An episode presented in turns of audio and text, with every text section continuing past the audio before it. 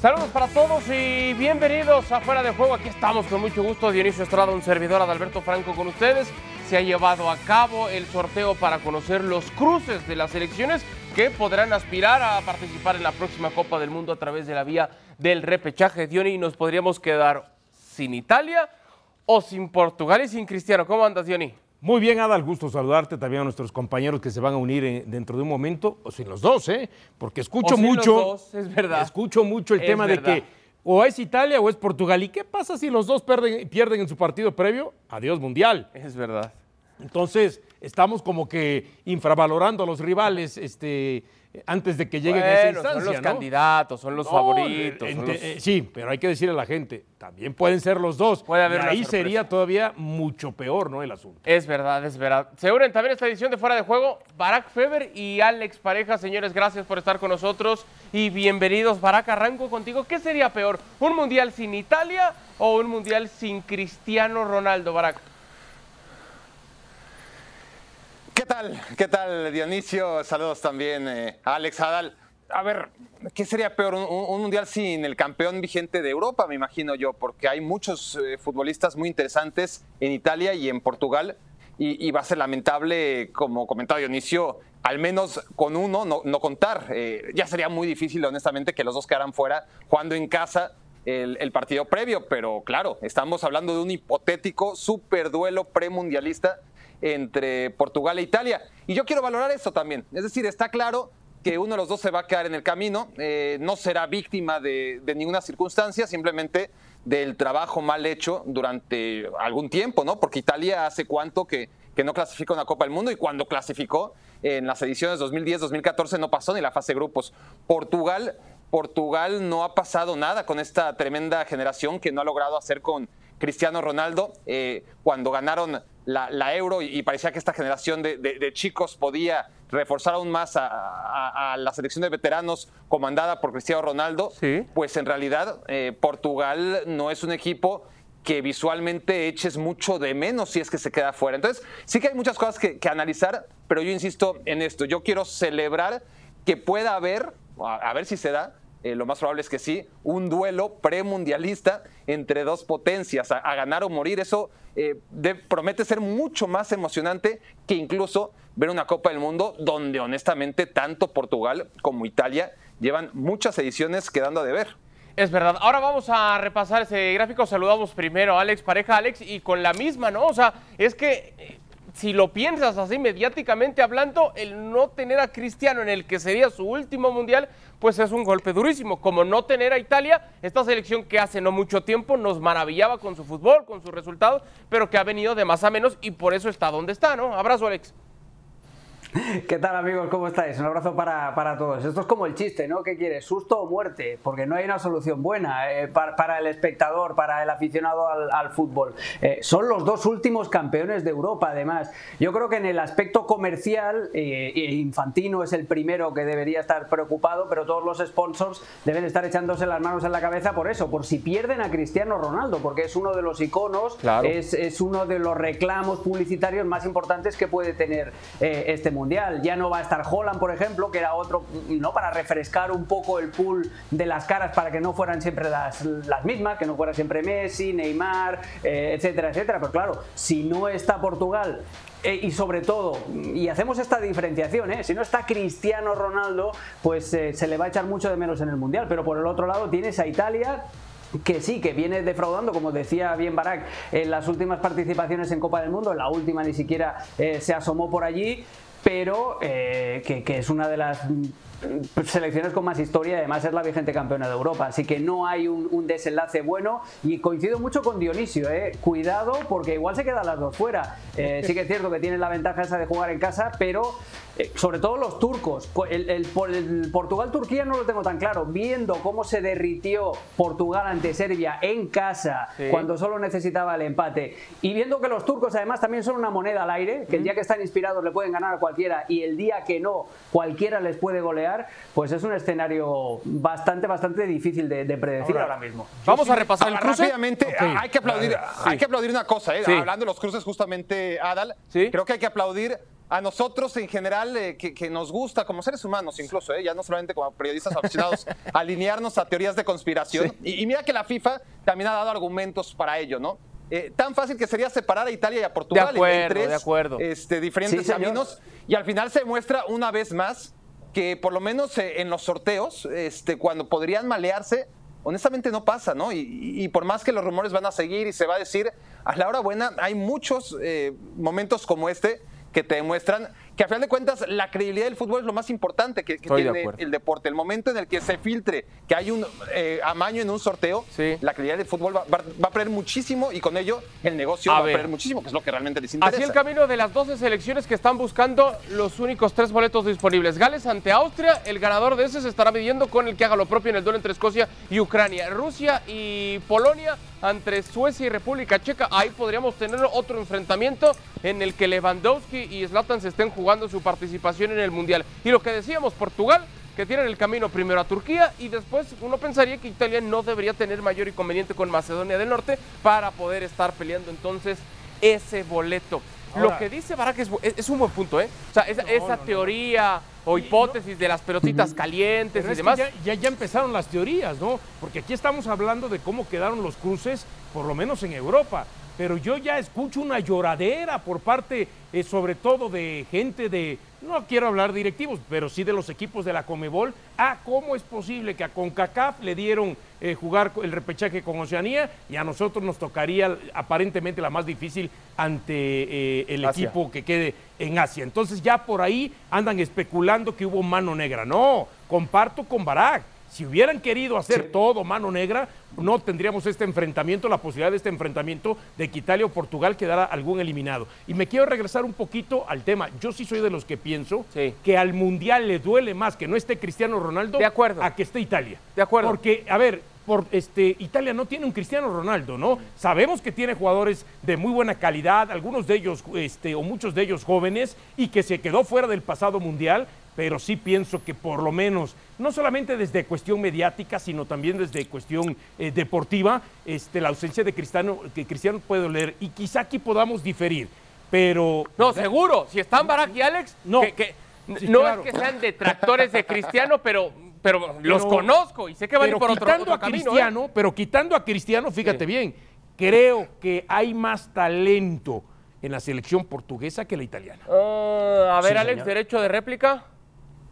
No, derecho de réplica, que tiene, que tiene razón Dionisio, en el que ahora mismo hay más talento individual, más talento individual. Otra cosa es que lo utilicen mejor o peor, pero hay más talento individual en, Portugal que en Italia.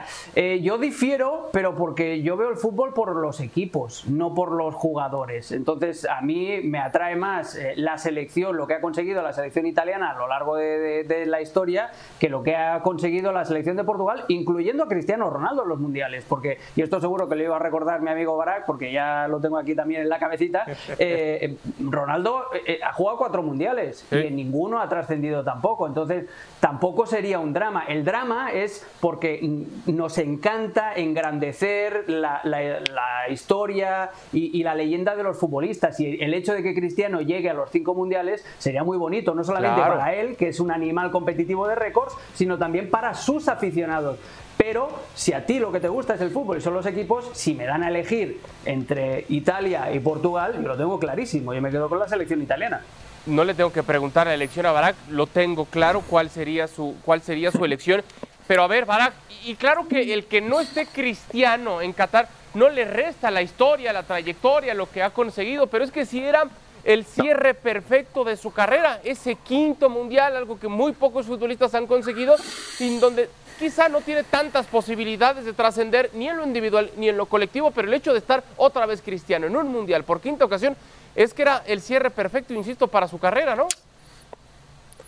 Bueno, el cierre perfecto para Cristiano sería ganar el Mundial. Eh, porque jugar un quinto Mundial, claro. a ver, es algo que en su momento estuvo al alcance de la Tota Carvajal, nada más. Eh, luego llegó Lothar Mateus, se mantuvieron como los únicos durante mucho tiempo. Pues luego llegó Rafa Márquez, luego Buffon estuvo a punto de jugar un sexto mundial. Eh, y por las condiciones del fútbol moderno, en la que los futbolistas ultra competitivos debutan y, el otro y se seleccionados cada vez más jóvenes. Y guardado. Sí, pero yo guardado lo veo medio guardado. complicado. No, no, no. Y guardado, sí. Eh, Ojo, ojo. Y si el mundial se hace cada dos años, vamos a hablar No, de nueve sí, de sí, sí, mundiales, ¿no? Y- Venga, que- venga con el mundial cada que- dos años, aunque ustedes sean No, detractores. no, no, por favor, no, no, por, favor, por favor no discutamos eso ahora porque hay mucho de qué discutir en la agenda. No, eh, el, el caso es que jugar cinco mundiales, que, que en algún momento era tremendo, ahora por las condiciones del fútbol, insisto, lo- los jugadores van al mundial cada vez más jóvenes y se retiran de sus selecciones cada vez más grandes, ¿no? Porque siguen teniendo un físico tremendo, muchos de ellos a los 36, 37, 38 años. Entonces, lo de Cristiano Ronaldo es una grandeza eh, que va más allá de la Copa del Mundo. Honestamente, Correcto. el legado de Cristiano Ronaldo va, a, a menos de que se pare, y con lo improbable que es, se pare en, en Qatar y, y alcance por lo menos la final, la verdad es que no va a variar tanto lo- Claro. la concepción de Cristiano Ronaldo como uno de los grandes de todos los tiempos. Y el Mundial, por su parte, también es tan grande, eh, es un evento tan único, que no depende ni necesita de Cristiano Ronaldo como para que digas, ay, es que un Mundial sin Cristiano Ronaldo no vale la pena, no. Eh, sí, y esto lo extiendo a Cristiano o a Messi, o a Messi igual que sea. Individualmente son jugadores grandísimos, tan grandes que no dependen de ir o no ir a un Mundial eh, en, en su legado. Y, y Di Stefano, por ejemplo, en su tiempo fue algo similar. Y por otro lado, el Mundial es tan grande por sí mismo que tampoco requiere de estos jugadores por grandes e importantes y No por es que marqueteros que, sean. El tema marketing, No el es- tema marketing es otra cosa. Sí, ¿eh? no es que requiera, pero ahora estamos minimizando. Hay tantas cosas de qué hablar. Está bien, pero estamos minimizando realmente de que el mundial sería lo mismo. Claro, Argentina está en camino de calificar, pero por lo que decía Barack Feber hace un momento, no es que el mundial no necesita ni a Messi ni a Cristiano, estamos hablando de los dos últimos jugadores que en los 15 años han dominado el fútbol y estamos Sí, diciendo claro. que no lo extrañarían ni nada Es por que el estilo. es como- No, yo- yo- a ver, el- cuando, vez- cuando tú ves al mundial, sí, pero- pero al independientemente de las selecciones, quieres ver también a los mejores jugadores. Es como Wimbledon sin Claro, Roger pero Federer, como si Roland Garros sin Rafael Nadal. No. O sea, claro que pueden Es que suceder y claro que los torneos son grandes, hay una pero gran sí, diferencia. pero No, son no. El, el gran No, atractivo, uno no. de los grandes. Sí, sí y no. Atractivo, sí. A la hora buena, lo que pasa es que ¿cuántos Roland Garros ha ganado Nadal? ¿Cuántos Wimbledon ha ganado Federer? Entonces, hablemos de, de lo que han hecho Messi y Cristiano Ronaldo en las Copas Mm. del Mundo. Ha sido ilusión de verlos en la Copa del Mundo. Ha sido a ver qué pasa, a ver si ahora sí. Y la verdad es que ahora no. Ni Cristiano ni Messi. Y han jugado muchos mundiales y muchos partidos. Y ni Cristiano ni Messi han logrado cumplir. Pero que es ley de vida, además. a las No, pero a ver, en las pero tú ves Argentina, y- sobre todo, lo ves con mayor expectativa si juega Messi. Y Portugal también lo ves con mayor expectativa si juega Cristiano. ¿Eh? A ¿Cuántas veces se ha selecciones sí, dicho? pero a la a Copa del ver, Mundo ¿cuántas tal, veces no. se ha dicho aquí Barack o, eh, o propio Alex o, o Adal? Ah, no, es que si Messi no estuviera con Argentina, sería una selección de medio pelo hacia abajo. Si Cristiano no estuviera con, con Portugal, sería una selección de medio pelo hacia abajo. Ahora resulta que les quitamos En el- en el importancia a dos de no, los ¿eh? mejores jugadores de los últimos 15 años. A ver, Alex. En el Es caso que si de en sus Portugal, mejores- perdón, es que Dionisio, si en sus analiza, mejores quita momentos- Ronaldo de la ecuación Sí. y quítalo, quítalo de la ecuación, que siendo una figura monstruosa y uno de los titanes de, de- de la historia del fútbol, pero quita a Ronaldo de la ecuación y te queda, Joao- te sigue quedando Joao Félix, Bernardo Bruno. Silva, Bruno Rubén. Neves, Rubén Díaz, Bruno Fernández, etcétera, etcétera. O sea, no, no, com- no cometamos el error, no cometamos el error de convertir un deporte colectivo ¿eh? en una pasarela individual. Es obvio que las individualidades es la cerecita del pastel, pero el fútbol, no nos olvidemos que el fútbol es un deporte colectivo y además, señores, hay una cosa que se llama tiempo, la ley, el- la ley de vida. Claro. Eh, va a llegar un mundial en el que no van a estar, seguramente será el siguiente, en el que no van a estar ni Messi ni Cristiano Ronaldo. Y el fútbol seguirá rodando, como hubo un mundial, Sí. un primer mundial sin Maradona, como hubo un primer mundial sin, Sin Di Pelé. Stéfano, Pero es que esta era la primer- despedida. Alex. Exacto. Esta era la despedida. Era la última vez de ver a Messi. ¿Cuál es tu palabra favorita? Alex y Barak están peluceando a Messi y a. y a Cristiano, No, increíble. no, no. eh, oh, siguiendo No, no, no. Al contrario, son tan grandes que, que- que su legado Claro. va más allá de la Copa del Mundo. Estoy de acuerdo. Y que ahora nadie va a cambiar la concepción que tiene de Messi y de 37 Cristiano Ronaldo por 35 si no se clasifican a este último mundial. Pero a ver, a- claro. Alex, que le gustan tanto las analogías, Tienen voy a tre- van a insistir tener con eso del 37 tenis. y 35 Cuando compras años, un boleto favor, para ir a un 37 gran slam, 35 el que tú quieras, eh, y y dices, para ver a las grandes figuras, aseguro, y voy a los cuartos, a la semifinal, a la final. Compra los boletos más caros porque quieres ver a una de las grandes figuras. Y días antes de que empiece el torneo te dicen, ah, por cierto, no está Djokovic, se lesionó Nadal y Roger Federer está. Se retiró. Pues claro que hay otras figuras y hay otros tenistas importantes, pero no Pero están los que tú querías individual. ver. Sí, pero a lo mejor Pero tú es compraste por ver a individual, cualquiera de esos tres que mencionaste. ¿no?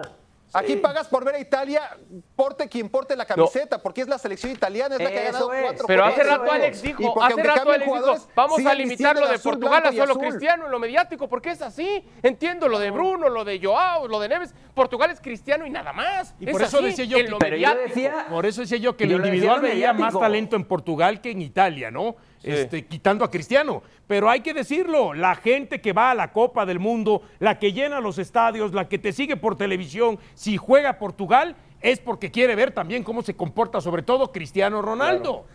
Bueno, no te vayas lejos. Cuando Sí. se va Lionel Messi del Barcelona, estaban preocupados por el turismo en Barcelona, porque iba a bajar, porque mucha gente Sí. decía, voy a ver a Messi y de paso visito Barcelona. Bueno, es algo un tanto similar, Alex Barak. Pero os parece El mundial bien por sí solo se vende, honestamente. Insisto yo con mi primer punto y, y no quiero quitar validez a lo que dicen. Es, es debatible y, y no vamos a llegar a ningún punto. ¿eh?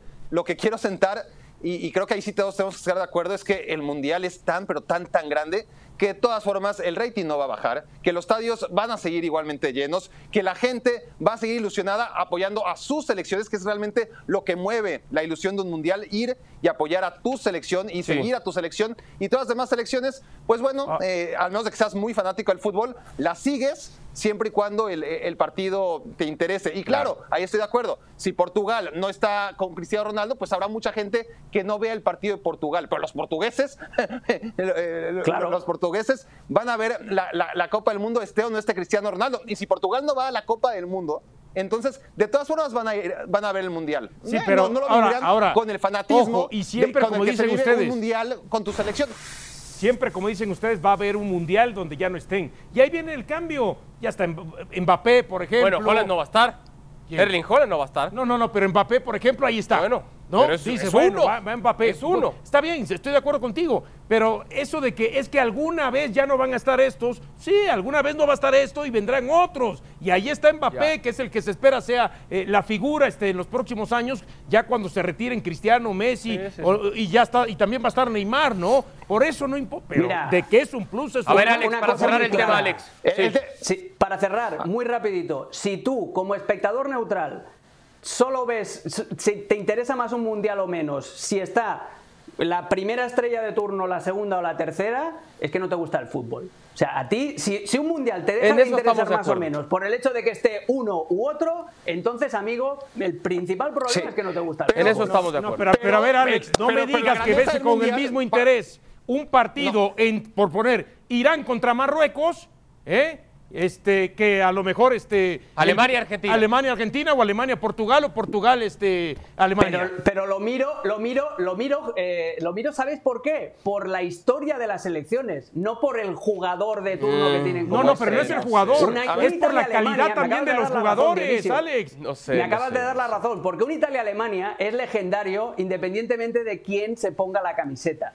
A eso es a lo que voy. Y, y- y claro, obviamente en un mundial, y más si sigues ampliando el cupo de selecciones que participan, en un mundial te van a tocar partidos de esos difíciles, de masticar un bocadillo de arena, te va a tocar un Irán, eh, váyase usted a saber, un Irán-Costa Rica. Pues te lo tienes que comer y te, y te lo comes. Y si te gusta el fútbol, esa es la prueba, la principal prueba de que te gusta el fútbol o no. Si te vas a Dos ver cosas- ese tipo de partidos simplemente porque son el mundial, aunque no conozcas ni al arquero eh, de, de- de las dos selecciones. A eso me refiero. A ver, y, levantarte pronto así somos- o madrugar o quedarte hasta las tantas de la mañana porque en tu zona horaria el partido es el que es. Yo me levanté, yo estoy contentísimo de, de, por ejemplo, en el año 94, que yo tenía 15 años, yo me levanté a las 3 de la mañana para ver un Colombia-Rumanía. ¿Vale? Y, y a las 3 y di- pude disfrutar del golazo de Jika Haji a Colombia y lo vi en directo. ¿Sabéis por qué? Porque me gustaba el fútbol Sí. y me daba Sí, igual sí, porque sí, tenías quién 15 era y años. Pero lo ves. Porque ves tenías como 15 persona. años, tienes razón, Porque- Además, tenías porque 15 tenías años, 15 años. Aquí honestamente lo que ocurre es que la Copa del Mundo, la Copa del Mundo sí es tan grande, es porque a toda la gente a la que menciona a Alex, que realmente no le gusta el fútbol, de repente se interesa por el fútbol. lo Hasta- vemos muy claramente en Estados Unidos. Claro, en Estados Unidos es activo. realmente una minoría absoluta es la que sigue el fútbol. Pero cuando hay Copa del Mundo, la peluquera te pregunta, oye, ¿y y el Mundial? Y no le interesa el fútbol, le interesa el Mundial. Y entonces, si el Mundial atrae tanto cada cuatro años, es precisamente por eso, porque hasta la gente a la que realmente el fútbol no le gusta, sí le gusta el Mundial, por todo lo que hay alrededor Lo que es de el él, evento, el independientemente entorno del evento. del juego.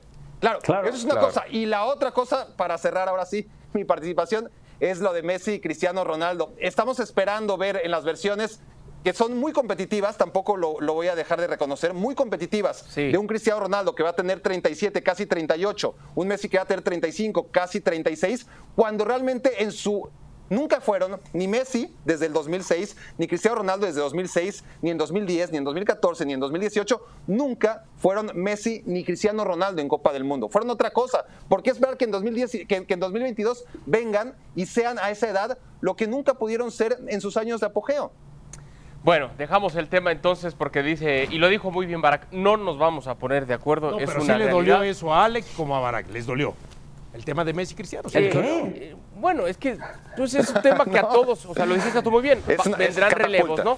Bueno, dejamos el tema entonces para platicar ahora de la entrega del no, Balón de Oro. Regresa este reconocimiento que va a ser el próximo lunes 29 de noviembre en pantalla en los candidatos, aunque hay versiones, Alex, como dice una famosa canción que es muy famosa en México, hay rumores, hay rumores de que el premio sería entregado a Lionel Messi, que su entorno ya sabe esto, que están enterados entonces Messi y su gente cercana de que estarían recibiendo este premio, esta distinción sería el séptimo. Insisto, Alex, son rumores. Eh, si se concreta esto, ¿estás de acuerdo con el año que ha tenido Messi como para recibir este premio?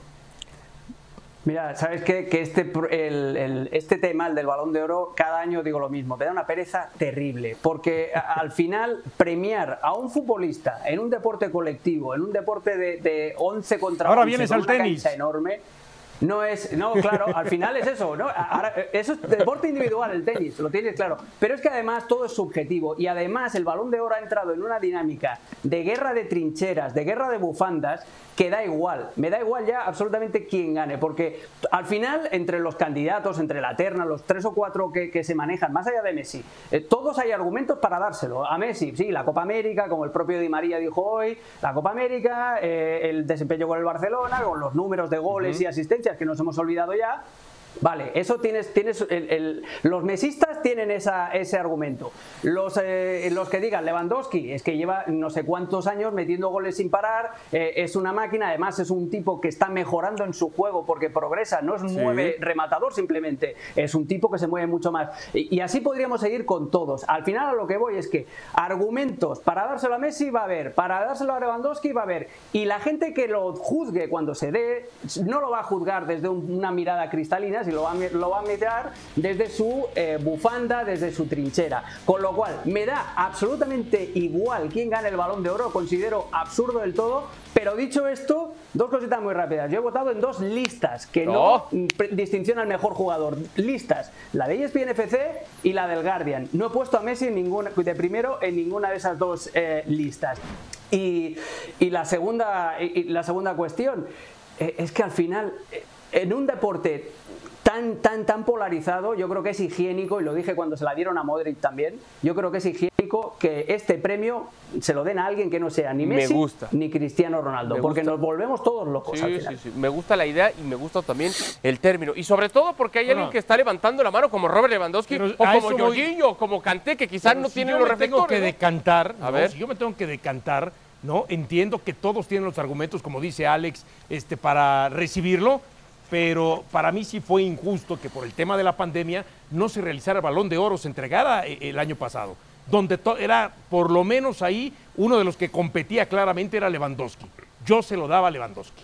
Este año yo se lo daba a Lewandowski. Por lo que hizo el año pasado, pero también este. por lo que siguió Sí. haciendo este año, ¿eh? Sí. Más allá de que entiendo que el tema de una Copa América para un jugador como Messi con Argentina termina pesando y puede ser que decante esa situación. Barak. A ver, en, est- en estos tiempos donde se filtra la información con tanta facilidad, es muy poco eh, probable que al final esto resulte solamente una broma o un mal aviso o un malentendido. Si se ha filtrado que va a ganar Messi, lo más probable, aunque no sea oficial, es que lo va a ganar Messi. Yo no estoy de acuerdo, no por los motivos necesariamente que da Alex, a, a mí me parece higiénico que lo gane el mejor. Y si el mejor es Messi, y si el mejor ha sido Messi durante 14 años seguidos, que Messi lo gane 14 veces seguidos. Eh, es una cuestión simplemente de entender quién fue el mejor, y ahí sí estoy de acuerdo con Alex, que, que es muy, muy complicado evaluarlo. Ahora, tomando en cuenta eso, y ahí estoy totalmente alineado con, con Dionisio, eh, a Lewandowski habría que hacerle justicia, y no por el año pasado, que, que- que fue increíble que no se diera el balón de oro, porque al final todas las competiciones, salvo la francesa, competiciones menores como la de Francia y, y la de Países Bajos, se llevaron a cabo. Y, y la Champions se llevó a cabo un poquito reducida, pero siguió siendo la Champions, ¿no? Sin, sin partidos a ida y vuelta, pero muy emocionante. Y Lewandowski fue claramente el mejor. Pero no solo por lo que, lo que hizo en, en 2020. En 2021 mantuvo ese ritmo. De acuerdo. Y si el Bayern no ganó el triplete, fue precisamente en gran parte porque en aquellos duelos contra el Paris Saint-Germain, Lewandowski no pudo jugar y, y el Bayern quedó eliminado. Lewandowski no ha dejado de ser el mejor del mundo durante dos años seguidos y no merecería un balón de oro, sino dos. Desgraciadamente, Sí, sí, sí. todo apunta a que se va a quedar con las manos vacías. Y esto sí que es antihigiénico, porque Sí, es- no, sí, pero sí. no porque no sea Messi, sino porque, porque ni Messi ni Cristiano fueron los mejores estos últimos dos años. Sí Correcto. fue Robert Lewandowski, a diferencia de los 10 años anteriores, donde sí era muy difícil pensar en alguien que no fuera Messi o Cristiano. Y donde creo que todos vamos a coincidir es que si se lo dan a, a N'Golo Kanté, si se lo dan a Jorginho, si se lo dan a Lewandowski, si se lo dan a alguien que no hemos mencionado, Karim Benzema, creo que nadie va a brincar, creo que nadie va a saltar, nadie va a estar en desacuerdo porque al final todos han hecho y tienen Estaría los carrera, argumentos como para decir, es también". verdad, está, está compitiendo. No tanto así con Messi que seguramente se van a encender más las alarmas o van a crecer esas voces en desacuerdo, ¿no? Pero, pero Dionisio, otro que lo merece por el año que ha tenido es Karim Benzema, un futbolista que tiene un rendimiento parejo, que vuelve merecidamente a su selección, más allá del tema personal por el que atraviesa, pero que sobre todo ha hecho mejor a sus compañeros, llámense como se Eso llamen. Sí, no, no, por eso te digo, Benzema está en carrera y no solamente por su selección, sino también por lo que ha terminado de hacer en estos dos últimos años también con el Real Madrid, ¿no? Antes estaba a la sombra de, de siempre de Cristiano Ronaldo, de alguien más. Ahora él es el que se ha cargado a este Real Madrid en este, lo que es a sus espaldas, ¿no? Y parece que a este año mucho más que lo que terminó siendo el año anterior, donde quedan siendo eliminados por el Chelsea, que al final fue el equipo campeón de la Champions. Alex.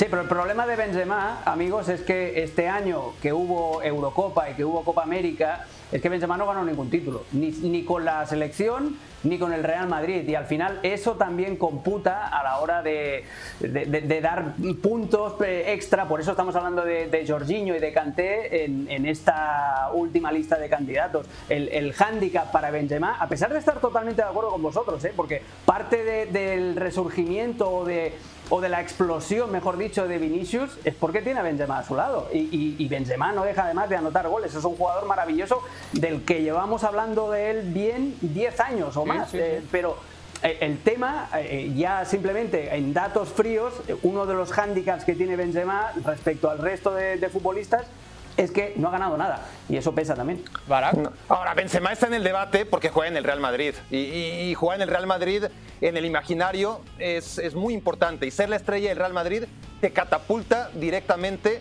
a optar por el balón de oro porque así ha sido durante muchos años, sobre todo en los que ha presidido Florentino Pérez. Sea esto por presión mediática, sea esto por presión política, o sea esto simplemente por la percepción de que el Real O hasta Madrid por presión gane, comercial, pierda ¿eh? o empate.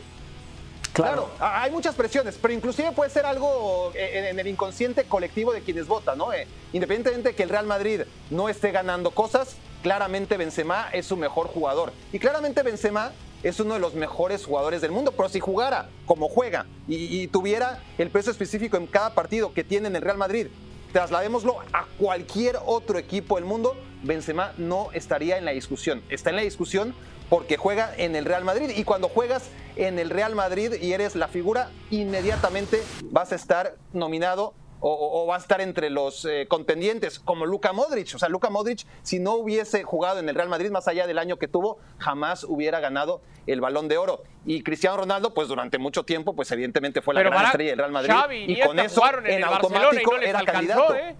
Y fueron campeones del mundo No, también, claro. con España. No, ¿Eh? no, de acuerdo, Ahora, pero había Messi, pero- porque ahora, tenías a el Messi, único que estamos de acuerdo Messi en esta mesa es que quisiéramos que no se lo dieran a Messi, Sí. ya por decantación, ¿no? Que hubiera otro el ganador. Sí, sí, sí. Sí, es- y, casi también, exacto. y casi también todos que tendría que ser para Lewandowski, ¿no? Exactamente. Claro.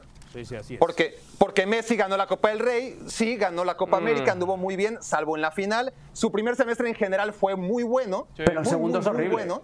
Bueno, Pero Veremos el segundo qué es lo semestre, que- oye, ¿qué, qué ha hecho en el Paris Saint Germain? Sí, no sí, ha hecho sí. nada en el Paris Saint veremos Germain. qué es lo pero, que pero muy, muy sucede el poquito, lunes ¿no? en la entrega de ese Como habló reconocimiento. Barak, 30 para ver. minutos, ¿eh? No se cayó, ¿eh? Pero está muy Qué bien, está bárbaro. muy bien. Me gusta Sí. que así esté Barak, que así esté Alex, que así esté Así es. Y que así esté un servidor. Esto fue fuera de juego. Gracias y hasta el día de mañana.